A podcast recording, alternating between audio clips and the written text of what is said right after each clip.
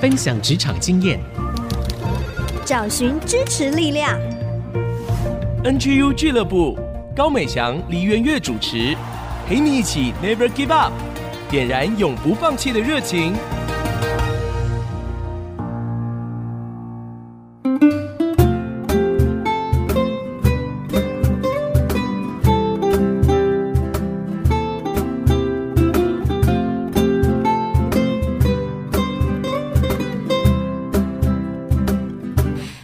家来到 IC 之音 FM 九七点五竹科广播，您现在收听的节目是 NGU 俱乐部，我是主持人高美翔。今天在空中相见，很开心哦。我为大家邀请到的呢是新竹马街纪念医院心脏内科的主治医师刘明恩刘医师，请医师跟大家打个招呼。主持人美翔，还有各位线上的听众朋友们，大家好。刘医师哦，他非常的。专心一致，怎么说呢？因为呢，他在台北医学院毕业之后啊，就一直都待在医院当中工作，哇，就这样子数十年如一日。那我就想请教医师啊，作为一个这么神圣、被尊敬的工作，但是他还是有当菜鸟的时候嘛？是，就很好奇，刘医师在菜鸟的时候有没有发生什么有趣或特别印象深刻的事情呢？刚才主持人讲了一个很有趣的问题，就是其实我这辈子并没有面试过哈，我第一次的工作就是进到马偕医院，然后那时候我在离岛当兵，所以那个时候当我在离岛的时候，他们就直接寄通知来给我，告诉我说，因为你的在这个实习当中的成绩表现还不错，他就直接录取我了。所以其实我人生并没有经过任何的面试，嗯，那也在这个医院里面就一待就待到现在都没有离开，这个就蛮特别的。对对对对，所以其实如果要问我面试经验，我大概没什么可以提供给大家。不过我自己在想到我自己在这个菜鸟的时候，是我想到我在当实习医师的时候。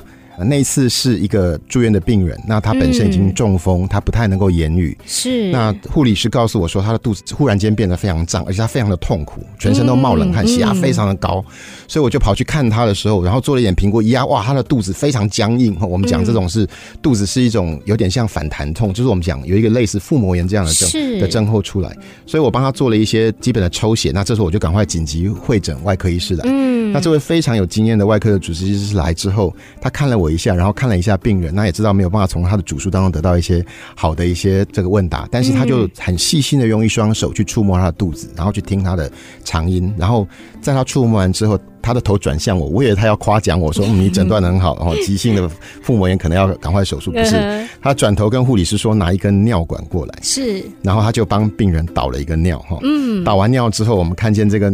出来了一千五百 CC 的这个尿之后呢，整个病人肚子就消了。哇塞！那我在旁边非常的囧哈，原来这个病人的肚子上就只是一个尿胀，可是我却没有办法在当中做一个分辨。那一次给我一个非常深刻的印象是，原来一双细心的手。嗯，现在的医疗都工作都强调很多的诊疗的工具啊，但是其实一双细心的手跟一个聆听的耳朵。其实可以帮助一个医生在整个的从业当中，从病人当中学习到很宝贵的功课，也可以帮助我们真正找到病人的问题。嗯，哇，这是一个很特殊的经历。是 那我也想要请教刘医师啊，您在医院服务这么长的时间，难道你中间都没有曾经想要放弃过吗？想要转身离开，头也不回，会有这样的时候吗？当然有，就是其实我们最疲倦的时候，或者最感到觉得心里面无力的时候，其实就是当一个医生觉得我们好像尽了所有的力。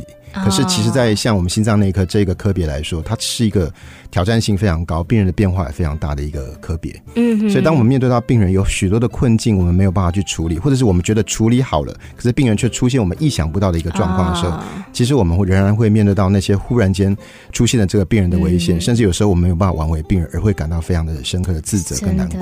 是。那特别是有些病人是我们在治疗过程当中已经陪伴他非常久的时间，心脏科的病人都是我们所谓的老病人，就是长期在我们这里。追踪的是，那我觉得当我遇到压力很大的时候呢，其实对我来说很重要的是，我们自己必须回到我们自己的支持系统到底是什么。嗯嗯。那对我来讲，我觉得我有两个很棒的支持系统，一个就是我的家，所以我很感谢我的妻子，她在我的很忙碌的当中，还有我我的两个孩子，他们现在都已经大学了，但是他们在我整个在行医的过程当中，他们非常理解到我在当中所承受的压力。嗯。所以当我回到家里的时候，我几乎很少把我的医疗当中的这些的压力带到我的家里面去。是，那他们会成为我很好的一个倾听者跟陪伴者。是，那他们也很习惯我是一个随时会被抠走的人。所以我记得很前不久，我的两个孩子从台北回来，然后我们正在吃一个不错的餐厅，我才吃第一口，手机就响起，我就马上被抠走了。所以我觉得第一个是我们自己有很好的家庭的支持，第二个我觉得有一群能够理解我们、体恤我们、帮助我们的朋友们，其实是很重要的。嗯，那包括我在医院里面，我也很感谢我在医院里面有一个很棒的团队。是，而这个团队事实上是在我觉得好像我有一些困难的时候，可以彼此帮补。所以像我们呃心脏内科，其实最有挑战性的一个工作，其实是是面对一个所谓的紧急心肌梗塞的病人。嗯，这样的病人是我们在急诊接到这样的病人，我们就必须把整个团队叫出来，嗯，然后在对三十分钟之内，我们必须到医院处理。处理完之后，九十分钟内要。让病人可以上心导管的手术台，然后我们把血管打通。所以就是说，这是一个团队的力量才有办法做得到的。而每个病人可能在这个生死交关的当中，我们能够透过团队的合作把病人救回来，这对我们是一个很大很大的鼓舞。医师在讲的时候，我就想到各种看的那种连续剧的画面就会出现，然后在想是不是真的跟那个很像，好像很紧急的状况。其实那压力真的很大。但是医师刚才讲到一个很棒的，就是第一个你可以有家庭来的支持系统。我这个部分想要多问一点，因为因为我觉得要怎么样不把职场的情绪带回到家里，这一点蛮不容易。因为过去有一段时间，我跟我先生也是在一起工作，上班的时候呢，他就坐我旁边；晚上睡觉的时候，他就躺我旁边。大家就可以想象那有多可怕了吧？是是 是。那医师，您是会怎么建议？如果说都是双职的夫妻，甚至是说有些太太她就是家庭主妇，然后先生在外面，他可能承担了很多职场压力，那这样子的话，要怎么样去两个人配合呢？我觉得很重要是我们愿意有一个彼此聆听的心。嗯，其实在我来讲，我觉得第一个是我必须解决我自己内在的这些压力来源的时候，我怎么去解决我的压力？那对我来讲，我自己很受帮助的一个做法，就是我其实会每一次我下班的时候，那我的家人知道我回到家，我会跟他们简单打个招呼之后，我就会走到钢琴的前面，然后我自己会打开琴盖，我就在那里弹一点诗歌，然后我有一点点唱诗。让自己的心安静下来，然后会回想今天所做的这一切。嗯、那我觉得在那当中，其实我太太可以从我唱歌啊，或者是我弹琴的这些状态状态，就可以理解我大概今天在医院发生了什么样的事情。那在这个当中，大概有也不是很长，就十五分钟、二十分钟。他知道我让我有一个喘息之后，那我可以回到家里面的生活。另外一件事情就是，当我有困难的时候，其实他会成为我很好的提醒。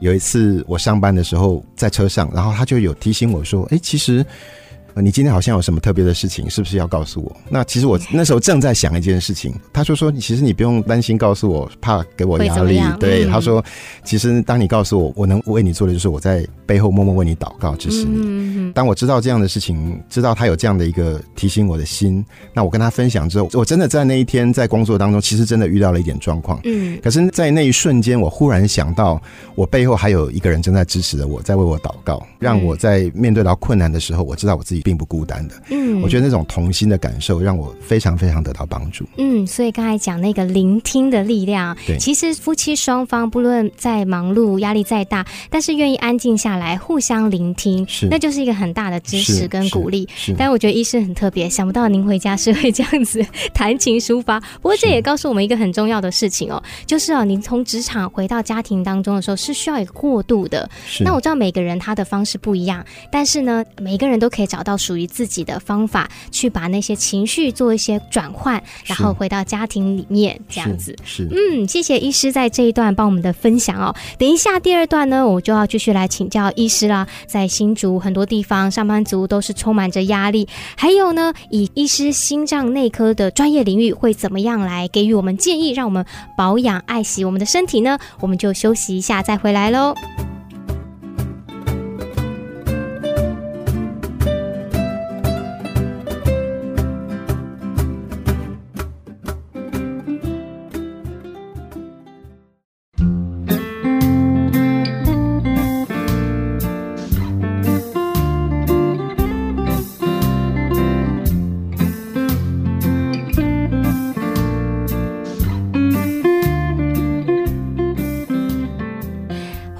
回到 IC 之音 FM 九七点五竹科广播。您现在收听的节目是 NGU 俱乐部，永不放弃。我是节目主持人美翔。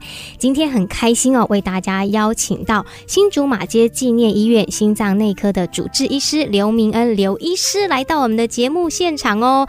那上一段啊，听了刘医师的菜鸟时期故事，也听到他也曾经遇到挫折，在医院里面呢，碰到许多困难的情况的时候，也曾经有想要放弃，但是他如何度过这一些艰辛的时刻，很多的生命故事。第二段我就想来请教医生啊，好几年的时间呢，就我所知，这个医生这个行业啊，一直都是在择偶前三大排行榜里面居高不下。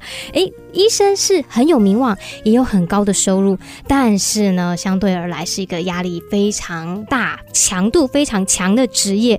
而且刚才我们也听医师分享到，实际上很多时候都是在一个与病人之间生死关头的拔河。其实呢，我们新竹许多园区的朋友，还有长时间都处在高压的上班族当中，也经常面临到这样子的压力。所以我就想请教刘医师，您都是如何来化解您心中的压力，或者是说您碰到一些情绪的时候，会是怎么处理呢？其实这个问题，我想是每一个行业都会遇到的。是，不过我先澄清一下您刚才讲的前面的那个题目的。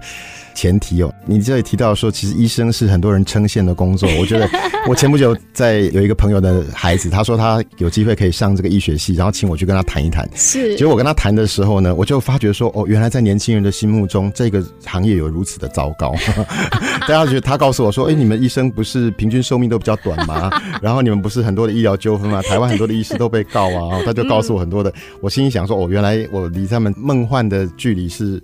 距离蛮远，不过回到 刚才这个主持人提的问题，我觉得是蛮好，就是说，当我们自己在生活当中遇到压力的时候，我们怎么去让我们的生活有一个很稳固的一个架构？嗯，就算有一些压力来，我们可以在一个稳固的架构当中，而让我们的生活不会因此而倾倒。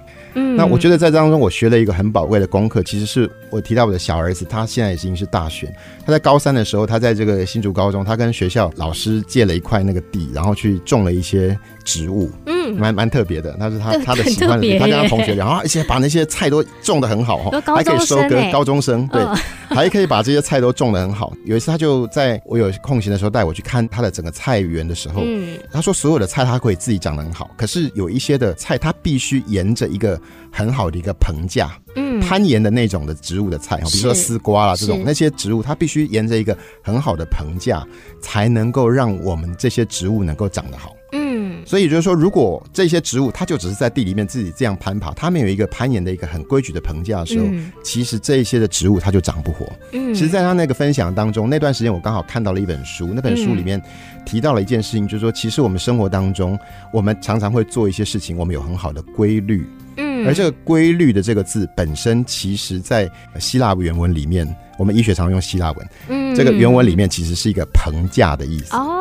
它就是一个架子，是，所以就是说，如果我们能够沿这个棚架，而这个棚架呢，它告诉我们说，我们必须有好的根基，是，然后我们必须有好的这些的，让它可以长大的一个过程，是，然后我们有一个在这个棚架当中，当它长大，然后面对到有一些问题的时候，它可以解决的方法，而最后它才能够结实。是。那这本书里面，它用这样的一个比喻来告诉我们说，我们人生当中，如果我们能够。把处理我们生活当中的压力分成这四个阶段，是。第一个阶段就是我们能不能有稳固的根基，嗯，而第二个阶段，这一个最重要的能够继续的往上涨，很重要的叫做美好的关系，嗯，而第三个阶段是我们能不能透过我们生活当中的调整，让我们能够重新的得力，嗯，而第四个部分才是我们期待的可以发挥影响。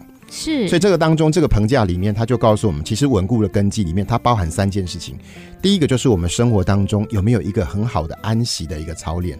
哦，这安息是我们内心安息的，嗯，而不是只有我们好像去度个假这种所谓的安息，而是是我们真正能够在一段时间放下我们所有的重担，去思想我们人生的现况，也让我们发觉说，其实我们生命当中我们可以掌握的是什么。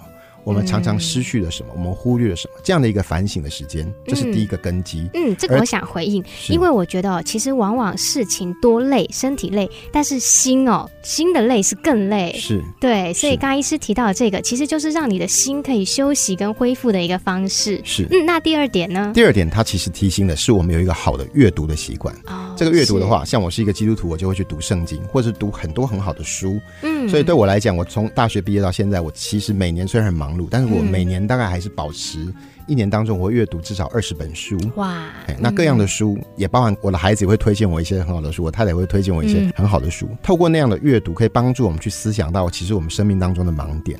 嗯哼。而第三个部分是我们必须要有一个很好的交托的习惯，就是我们把重担交出去这个习惯。那这个在我的信仰的里面，对我来讲就是一个祷告的一个习惯。我可以把我的重担交托出去。可是从另外一个部分来讲，有的时候我们也可以学习把我们的重担分享给我们周围的朋友。嗯嗯。那这样就会牵扯到第二个部分，就是我们如果没有美好的关系，我们可以把重担分享给谁呢？对。所以这个美好的关系里面，其实有三件。很重要的关系，第一个就是我们有没有很好的朋友的关系。是。第二个部分就是，如果我们进入到婚姻，或者我们在人生的当中，我们能够找到很好的人生的伴侣。是。而第三个部分就是，我们有没有一个很好的家庭的关系？这个家庭的关系不只是我们跟我们的配偶跟孩子，包括我们跟我们的父母，是，跟我们的姻亲，跟我们的岳父岳母。是。所以这当中，我们有没有花时间去经营这些的关系？是。对我来讲，我很久一段时间到现在，我自己有养成一个，我觉得对我帮助蛮大的习惯，就是。嗯我每个月虽然很忙碌的工作的当中，我每个月一定会请假两天。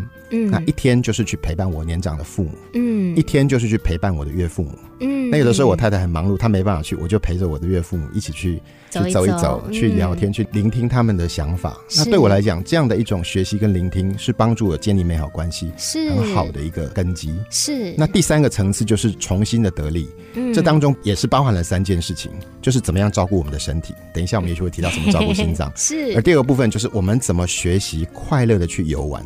嗯嗯，那第三件事情是人生当中很重要一件事情，管理我们的金钱，管理我们所拥有的。嗯，那到了最后第四个层次，才是怎么样在工作当中去发挥影响力，在我们的社群当中发挥影响力，是还有在我们的人际关系当中发挥影响力。嗯，所以我觉得这个评价的观念让我好像很深刻的被提醒，如果我们能够有一个很稳的根基，是很好的关系，让我们的生活重新得力的方式。我们就可以在人生当中发挥很好的影响力。是，所以当压力来的时候啊，其实你在这个棚架，在这个规律当中啊，很多的问题，很多的状况，其实就可以被消除掉了。是，是哇，我觉得医师这个分享哦，真的是。很有帮助，而且呢，需要反复的听。那我就想要继续请教医师，因为刚才在讲到这个棚架四层里面呢，就有讲到我们关于怎么样照顾自己的健康喽。那医师作为一个心脏内科的专业，那您会怎么建议我们在做心脏管理啊、保养啊、健康维护这些事情上呢？其实这个问题也是一个议题非常大的。可是其实我们常知道的通则，我觉得。医生在这边讲，告诉大家说，你要有规律的睡眠啊，要有好的运动啊，这些其实大家都知道。重点是我们能不能针对我们自己生命的现况去做一个觉察，我觉得这是很重要的。嗯嗯、所以，我如果有人问我说，诶，我的心脏的状况的时候，其实我们在问诊的时候，我们就会有一个 SOAP 嘛，哈，Subjective Objective Assessment 跟 Plan，怎么去治疗这样的一个病人？那其实。同样的，如果你今天想要了解你的心脏的状况的时候，你应该先问 S，就是我的主观的感受，嗯，我有什么样的察觉？我觉得疲倦吗？我觉得头晕吗？嗯，我会觉得我的心悸吗？我会觉得走路喘不过气来吗？我会有胸闷、胸痛吗？这个都是其实很重要的心血管疾病的症状。嗯，这当中如果你先清楚厘清你的症状，那下一步我们必须做一个评估的时候，这个评估当然就必须有一些专业的一些的知识，是包含你可以上网找一些好的知识，当然包含你可以找医生来做询问。那医生这个部分就会去做一些客观的评估，去让我们看见。这个评估的当中，我们缺少什么？我们需要做哪一些部分进一步的诊断跟治疗？嗯，而因为这样的一个好的主观跟客观的评估之后，我们会得到一个初步的评估，说：哎，你现在心脏的状况怎么样？是，你现在心脏有没有缺氧的问题？你有没有心律不整的问题？你有没有这个心脏衰竭的问题？嗯，那如果我们可以从这样的不同的部分去做评估之后，那就可以制定一个针对你打造的一个 plan，让你的心脏可以走在一条正路当中，得到好的解决的方法。嗯，所以其实哦，该做的大家都知道啦。重要的是呢，要好好的去实行。那真的有需要的时候呢，就要去找到专业的医生来处理你的问题。是，感觉呢来了一场空中的诊疗室。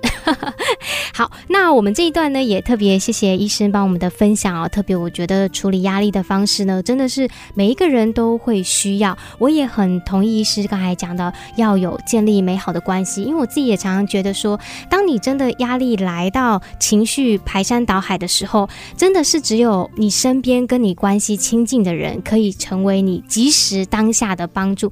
那可是等到你已经崩盘了，再建立关系，那绝对是来不及的。所以好不好？不只是在空中听节目，也在现实生活当中呢，我们可以花一点时间，更多的关心别人，不只对你心脏的器官好，也会对你的心灵是很好的。那我们就休息一下，等一下第三段回来来呢，我就要请医生再来分享一下他对于年轻的职场人有一些什么样的鼓励跟建议喽。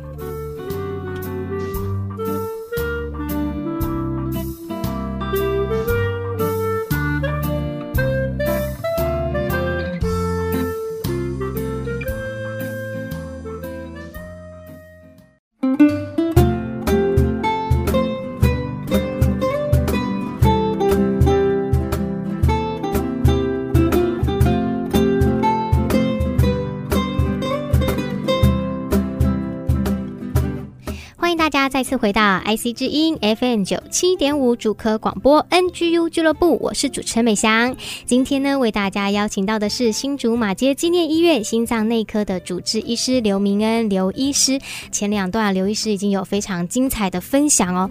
到了节目的第三段，我就要来请教刘医师喽。嗯，我想在医院哦，医生一定会接触到许多的实习生，年轻的医护人员呢，他也算是职场新人嘛。这些医护人员，他们也会碰到他们的一些困难跟挫折。那我就想请教一下医师，通常你在遇到这样的情况，你会给予他们什么样的鼓励跟建议？那您对这些职场年轻人的一些观察又是什么呢？其实每一个工作都有它的难处。是我看到在医院里面，其实它是一个很庞大的一个体系。嗯。那其实基本上一个年轻人如果进到医院这个工作的环境里面的时候，他一定是从最基层的学起，就像我过去一样。嗯。而在当中，我们一定会遇到我们不知道的事情。而在当中，如果我们能够知道每一次面对到困难的时候，其实危机就是转机。嗯，所以其实，在遇到年轻人，如果当他们觉得很挫折，甚至有人想要好像放弃的时候，是。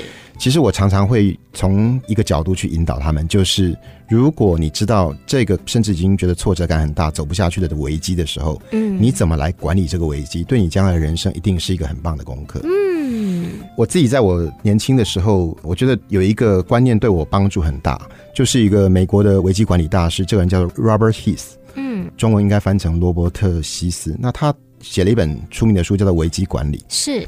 他就是告诉我们说，其实当我们看见我们自己人生当中遇到挫折的时候，我们怎么管理这件事情？那你要管理这件事情的时候，你必须是认识它。嗯，所以就是说，当一个年轻人他遇见了挫折的事情的时候，会问他说：“你从一个旁观者的角度来看，嗯，你觉得你现在遇到这件事情真正的危机在哪里？”嗯，有一件事情也许是造成他的自信感不足，嗯，对，有些事情可能是发觉他跟别人之间的团队合作出了问题，嗯，有些时候是发觉原来他的专业的知识不够，嗯，有些时候是发觉他的专业的技能不足，这些都会造成他在。工作当中出现危机的可能，所以是如果能够厘清这个危机的时候，那么下一步其实这个危机管理的大师他就告诉我们说，其实，在危机当中有很重要的四个字，就是四个英文字的 R。那第一个 R 叫做缩减力，就是 reduction。嗯，当我们遇见危机的时候，第一件事情是我要度过这个危机的时候，我可能在我生活当中必须有一些退让，而不是想我要再多做什么，而是我必须有些退让。比如说，如果我们发觉很多的时候我们没有学好一个技能，是因为我们时间。花到哪里去了？我们不知道花到哪里去了。嗯嗯、我可能就要割舍掉一些我本来花很多时间在做的事情，好让我能够把我真正的技能可以学好。或者我同时想要学好几样事情，可是我必须割舍，只学其中一样事情，直到把它学好为止。哎、欸，这是一个很难的功课哎。所以在危机管里面，第一件事情是学习怎么样减退，而且甚至让我们的生活当中。回到一个比较单纯，能够学习，可以看到自己的现况的这样的一个状况，让我们能够站稳脚步，然后再重新去面对比较复杂的一个情景。呃，第二个 R 这个字叫做预备力，就是 readiness。我们有没有预备好我们自己去面对这个危机？所以，如果当我们看见我们减缩了之后，而我们看见哦，原来我们当中我们缺乏的是什么？那么下一步我们必须在这当中装备我们自己，好让我们有这样的能力去度过这个危机。嗯，嗯，那这个当中有一些的预备，可能你必须要定一个两年的计划。比如说，我可能要再去学一个新的技能，需要两年的时间。那也许在当中，我可能是需要去预备，我要找到一个很好的团队。嗯，因为靠我自己不行的时候，那我这个当中可能必须在医院里面找到可以跟我一起来解决现在这个问题的团队。是，这个有的时候是解决问题的方法。嗯，有的时候是我们需要在我们这个团队里面就缺少一个特别技能的一个人。嗯，我们怎么样去一个合适的地方把他找来？是，这可能是预备当中很重要的一个关键。而第三个部分就是我们的反应力，也就是说，当我们面对这一个危机当中，我们开始预备我们自己的时候。我们是用什么样的情绪在面对这个危机？嗯，因为我们面对困难的时候，我们自己有没有决心去克服困难？这个决心是非常非常重要的。嗯，那而在这当中，如果我们常常心里面常常有很多的挫折感，就去主导我们的每一天的思想的时候，其实当在一个挫折来的时候，我们可能就被打垮。对，所以有没有那个坚定的彼此的打气？然后彼此的同心合意的去面对困难的这样一群朋友，帮助我们支持，让我们面对这个困难当中，我们有很好的一个正确的反应，嗯，是可以帮助我们度过危机的第三个步骤。而最后一个步骤，我们就称作 recovery，就是恢复力。如果我们能够有一个好的前面提到的缩减，让我们的生活回到一个比较缩减的状况，重新去评估我们的状况，然后我们有好的预备，然后我们有一个好的反应的团队，最后我们就可以有一个好的。恢复的能力，在恢复力的这个部分的关键，事实上很重要的是，我们必须有耐心去等待。嗯，因为任何的一个危机的恢复都需要漫长的时间。是，那也许我们在当中，只要我们坚持下去，就好像我们看到一个很困难的事情，但我常常鼓励这些年轻人说，你现在就可能站在一个很漆黑的隧道里面。嗯。但是你只要走对方向，你就会走到出口。嗯，你不会一下往前走，嗯、一下又往后走，一下就在那里打转。嗯，你只要往前走，对的方向，你就一定能够看到这个隧道黑暗的出口在哪里。嗯，所以如果我们能够有一个很好的等待，好让我们生命当中可以恢复的这样的能力，我们就可以在。面对生活当中许多的危机的时候，我们可以一步一步的度过。嗯，谢谢刘医师的分享。其实我发现这一集听下来哦，刘医师有一个很核心的价值，就是要站稳脚步。做什么事情，其实他都有很多的方法跟步骤架构可以来帮助你。是，其实你只要方向很明确是正确的，那你不要心急，一步一步呢，碰到什么困难就去面对。那甚至在危机当中也可以。把这个危机管理管理好了，就成为你生命的助力跟注意。是，嗯，最后呢，我就想要请教医师喽。那我们的 NGU 俱乐部就是 Never Give Up，就是永不放弃嘛。我觉得刘医师自己就是一个很好的代表。那您觉得永不放弃的职场人精神是什么呢？如果提到刚才那个危机管理的话，其实我还蛮喜欢一句，这个是英国历史上伟大的一个前首相丘吉尔说的。他说：“千万。”不要浪费每一场美好的危机。嗯，他说：“Never let a good crisis go to waste。”嗯，我们如果能够让我们生命当中每一个看起来是危机的事情，我们把它化解成我们生命当中的一个转机。嗯，其实“危机”这个字大家都听过嘛，就是它包含危险、挑战，它也包含“机”，就是机会。嗯，可能我们生命当中的一个很好的一个转变的一个机会。如果我们能够让危机临到我们的时候，我们没有去浪费它，嗯，我们珍惜，这是上帝给我们生命中很宝贵的一个我们生命当中可以成长的资产。嗯，那每一个危机，我们就能够好好把握，去成为我们生命当中成长的、再向前迈步的那一个阶梯。嗯，所以职场年轻人不要害怕突如其来的事情，是，其实这会是你生命里面最好的一剂强心针。是，好，谢谢刘医师哦。最后也请刘医师可以帮我们点播一首歌曲送给我们的听众朋友，好不好？好，今天我跟大家分享这首歌，其实是最近我蛮常听的一首歌。这首歌叫做《Living Hope》，是，也就是说，我们生活当中，我们必须有一个永活的一个盼望。嗯，我们知道我们的生活要继续的下去，是，可是我们面对我们人生。一直走下去的时候，我们面对我们人生的终极，我们仍然存有盼望，好让我们过一个盼望的人生，而这样的一个盼望人生，也可以激励我们听众朋友们，在面对到困难、面对到痛苦的时候，我们仍然可以继续坚持下去，永不放弃。嗯，我们一起来听这首《Living Hope》。今天谢谢刘医师到我们节目中，谢谢主持人，也谢谢各位听众朋友的聆听。休息一下呢，我们就回到小月姐姐的追剧神器，看好剧提升职场竞争力。我们就等一下再见喽。How great the chasm that lay between us, how high the mountain I could not climb. In desperation, I turned to heaven and spoke your name into the night. Then through the darkness, your loving kindness tore through the shadows of my soul. The work is finished, the end is written. Jesus Christ, my living hope. Who could imagine heart could fathom such boundless grace? The God of ages stepped down from glory to wear my sin and bear my shame. The cross has spoken, I am forgiven. The King of Kings calls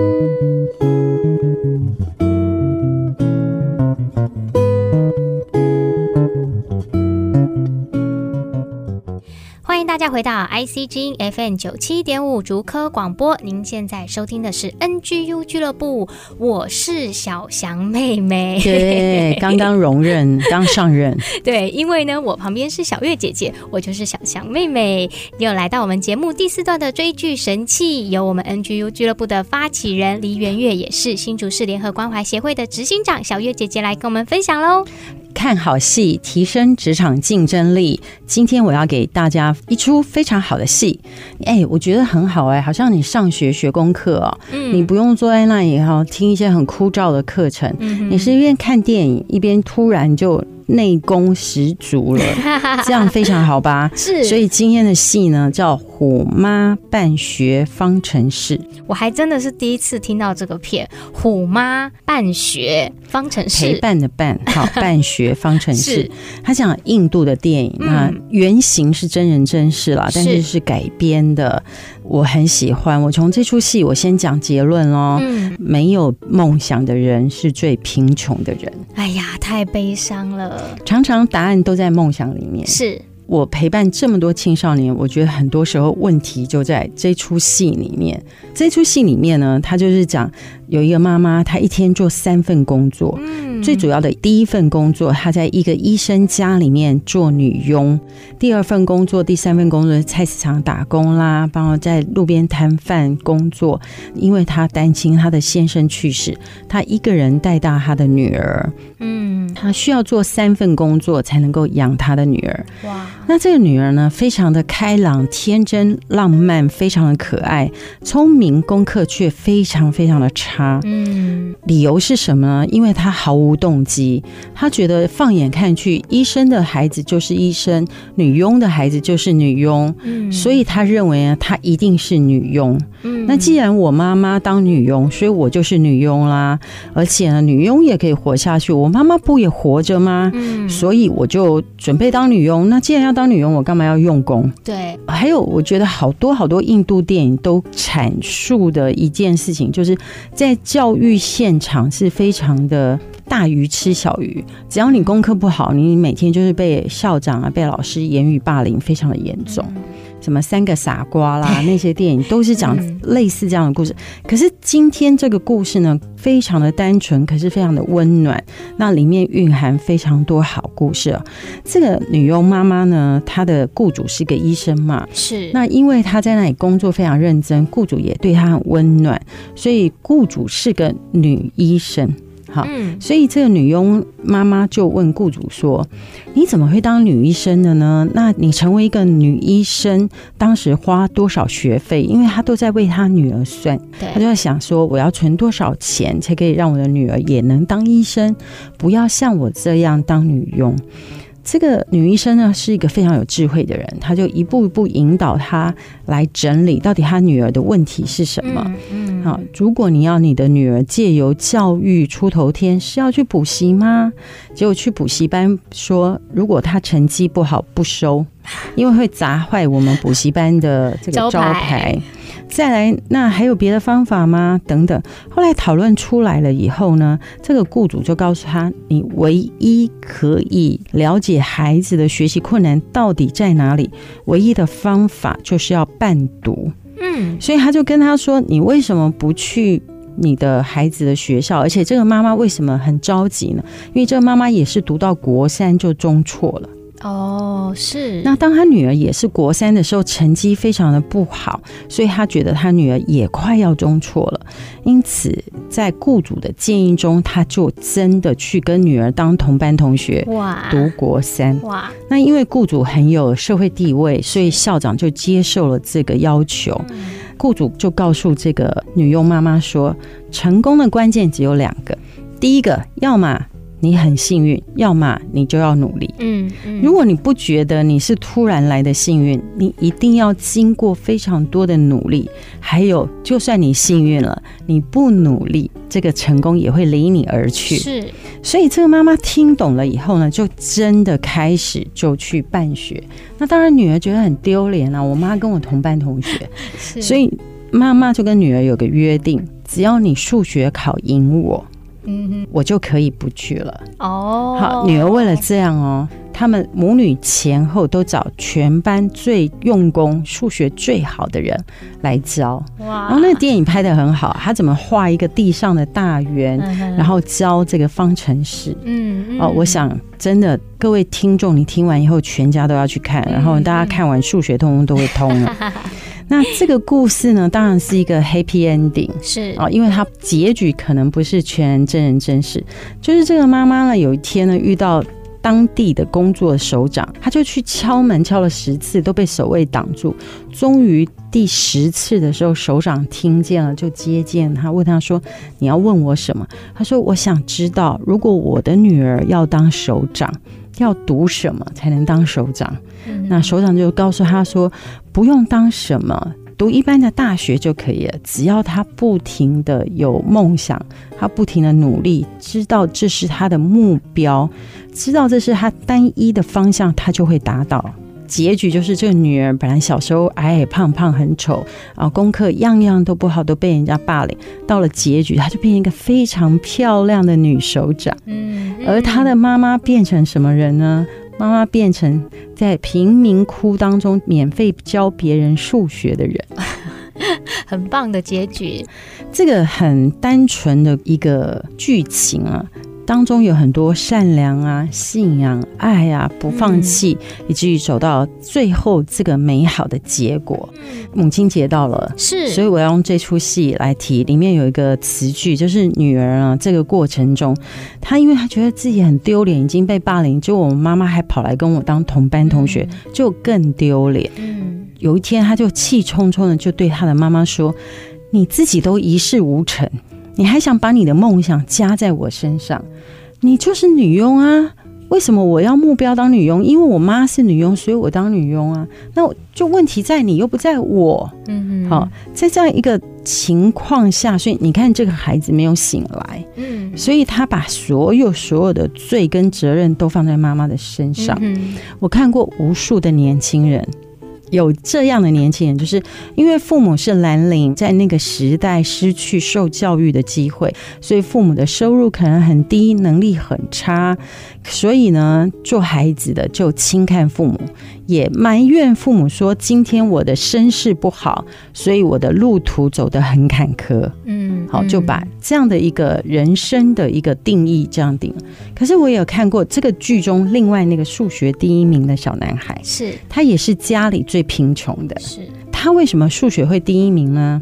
他就是因为知道他的哥哥如此的拼命。工作来养育他，所以他觉得唯一报答哥哥最好的方式就是要用功读书。他有一个目标，将来他的职业要真的能够翻身。嗯，所以他就在读书的这件事上非常非常的努力，甚至最后那个女儿的觉醒是来自这个同班同学。哦，在半夜的时候，同班同学这个男孩就带着女儿去看。你看，你妈半夜还在摊贩洗碗，他站在他旁边，那个人是我哥哥，所以我哥哥非常的辛苦，因此我知道我一定要用功读书。你的母亲这么辛苦，你知不知道？你如果用功读书，你们将来命运就完全不一样。嗯，所以我想要再回溯我开场讲的那句话：是。答案都在梦想的里面。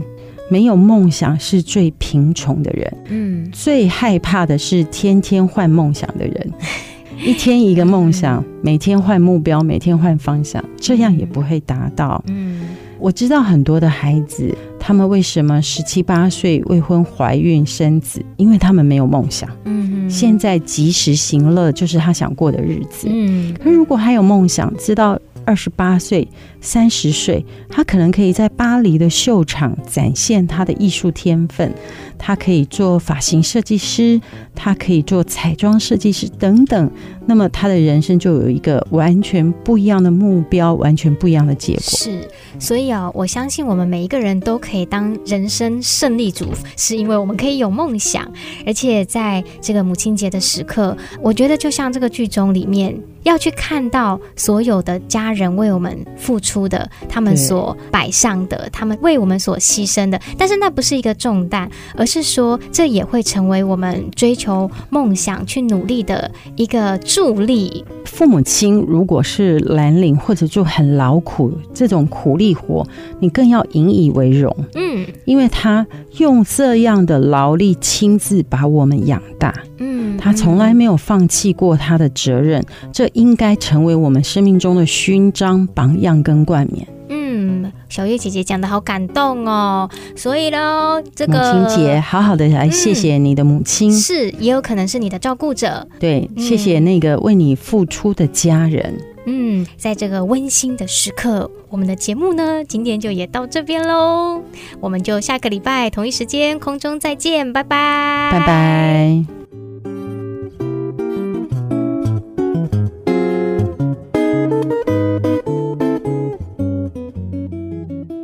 以上 NGU 俱乐部由蒙利集团赞助播出，蒙利集团邀您一起在职场、家庭、人际上 Never Give Up。